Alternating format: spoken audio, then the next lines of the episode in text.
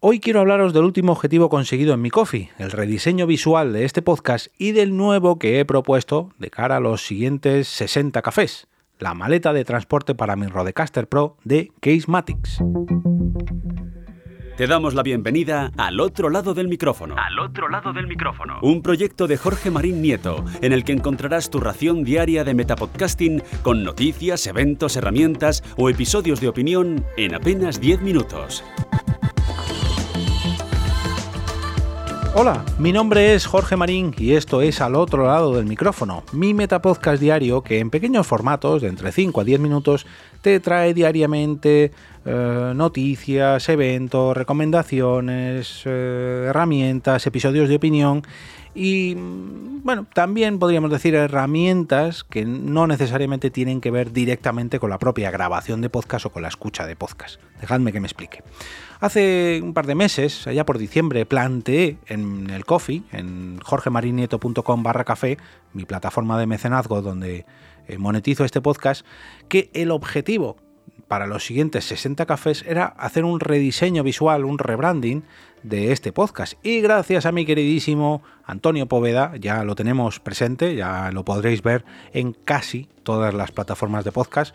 Con Apple Podcast todavía me estoy pegando un poquito y poco a poco lo iré implementando pues en todos los sitios, ¿no? Ya sea en el Coffee, en el Telegram que ya está, en las plataformas de podcast, en el canal de YouTube, en fin. Eh, gracias a Poveda, pues eh, al otro lado del micrófono tiene una nueva cara visible y la verdad que se intuye bastante mejor cuando lo ves en formato pequeñito y además, bueno, pues me ayudó un poquito a, dar un, toquecito extra, mm, a hacer una fusión entre los logos anteriores que eran eh, sobre fondo negro con letras blancas de ahí el, primer guiño del primer logo, que era al otro lado del micrófono que se intercambiaba entre el blanco y el negro. Eh, y conservando esa misma idea de blanco y negro, poco a poco le vamos introduciendo los colores de la productora, de EOB Productora, pero que tampoco digamos que sea que forme parte total y exclusivamente de EOB Productora, que siga manteniendo la propia esencia de al otro lado del micrófono. Pero bueno, gracias a los mecenas que han ido apoyando el coffee en los últimos meses o en las últimas semanas, como por ejemplo el padrino y la madrina de, este, de esta entrega, que son David Castaño y María Ángeles Núñez, los cuales entran mensualmente en mi coffee, que por cierto, la dirección es la siguiente. jorgemarinieto.com barra café. Decía que gracias a mecenas como David y María Ángeles y a todos los demás que habéis ido apoyando eh, este nuevo objetivo, el del rediseño, ya por fin se ha hecho realidad y ahora he marcado un nuevo objetivo para proteger mi queridísima Rodecaster, esa Rodecaster que entre todos también me conseguisteis, me, perdón, me ayudasteis a conseguir eh, con vuestras aportaciones y que quiero proteger con, vamos, con todo lo que me sea posible. ¿Por qué he escogido una funda de transporte de Casematics que no se vende en España? Que no se vende ni siquiera en Europa, la he tenido que pedir a Estados Unidos.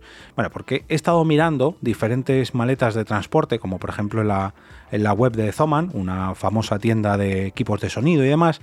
Y mm, bueno, me convencían, pero luego comparándola con la que he escogido, con la Casematics esta, realmente me salía al mismo precio y sí que veo la de Casematics, esta americana, pues un poquito más, mm, no sé si robusta, yo creo que sí, porque lógicamente no la tengo todavía, pero al menos sí que la veo mm, como más adecuada a la Rodecaster. Si bien las de Zoman se les ve que son maletas duras, el hecho de que sea la espuma que tengan rígida dentro, no está totalmente pensada para la Rodecaster. Ojo, no lo sé porque no la tengo delante, al menos me fío de lo que he visto en las imágenes de internet.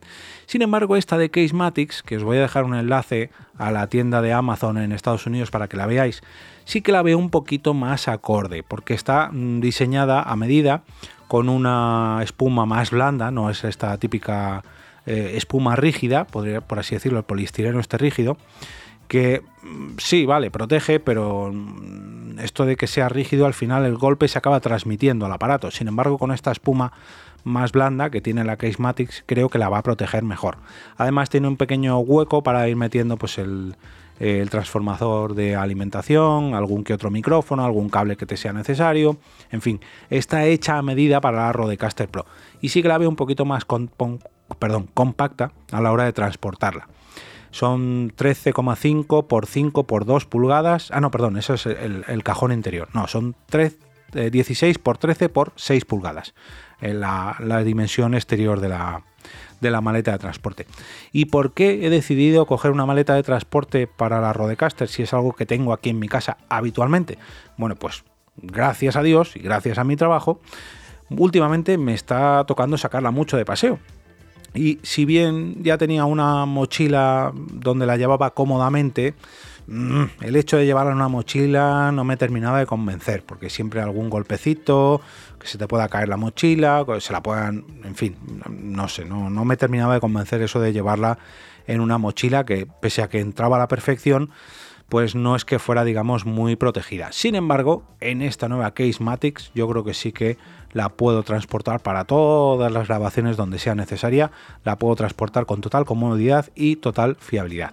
Como decía, os voy a dejar un enlace a la web de amazon.com donde podéis echar un vistacillo y también, como no, encontraréis en las notas del episodio un enlace a mi coffee donde podéis hacer vuestras aportaciones a partir de 2 euros, contratar commissions o patrocinios en la pestaña, de servicios, perdón, e incluso si este podcast es uno de vuestros habituales día a día, podéis suscribiros para agradecerme toda la información que os hago llegar en este pequeño podcast diariamente de entre 5 a 10 minutitos lleno, no, ¿qué digo lleno? Repleto, repletísimo de podcasting.